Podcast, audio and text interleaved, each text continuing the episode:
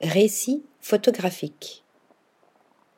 La rédaction d'Acumen s'est intéressée au processus créatif de l'image.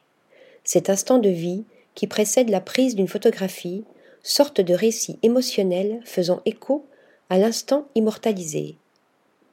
Sous forme de légende, ces histoires courtes nous racontent l'éclosion d'une image. Lucas Tseri est un photographe et compositeur de musique français Photographe de l'instant entre poésie, rêverie et fantaisie, il nous dévoile l'histoire de quatre clichés. Image numéro 1. Insolation. Avec mon ami Elia, nous avions prévu de passer l'après-midi à flâner et à faire des photos sur le littoral. Flâner est un très bon moteur pour mon inspiration.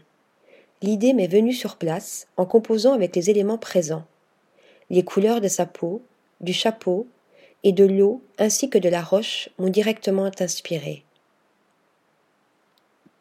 Image numéro 2. Fragment.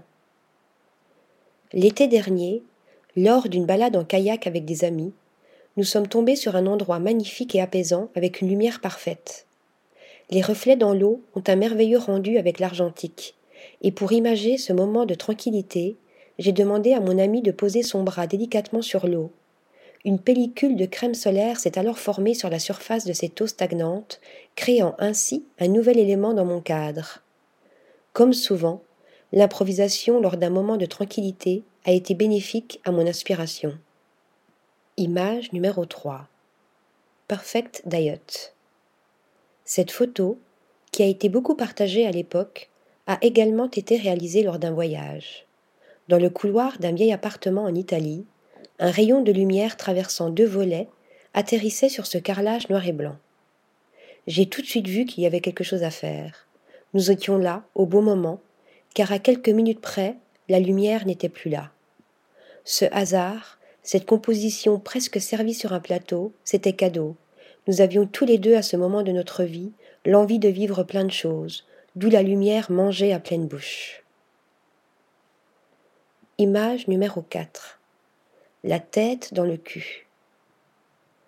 Cette photo fut préparée à l'avance. Pendant mon temps libre, je dessinais des idées sur le papier. Et cette idée d'une tête littéralement dans le cul m'est apparue. En revanche, la recréer sur place a été un vrai challenge.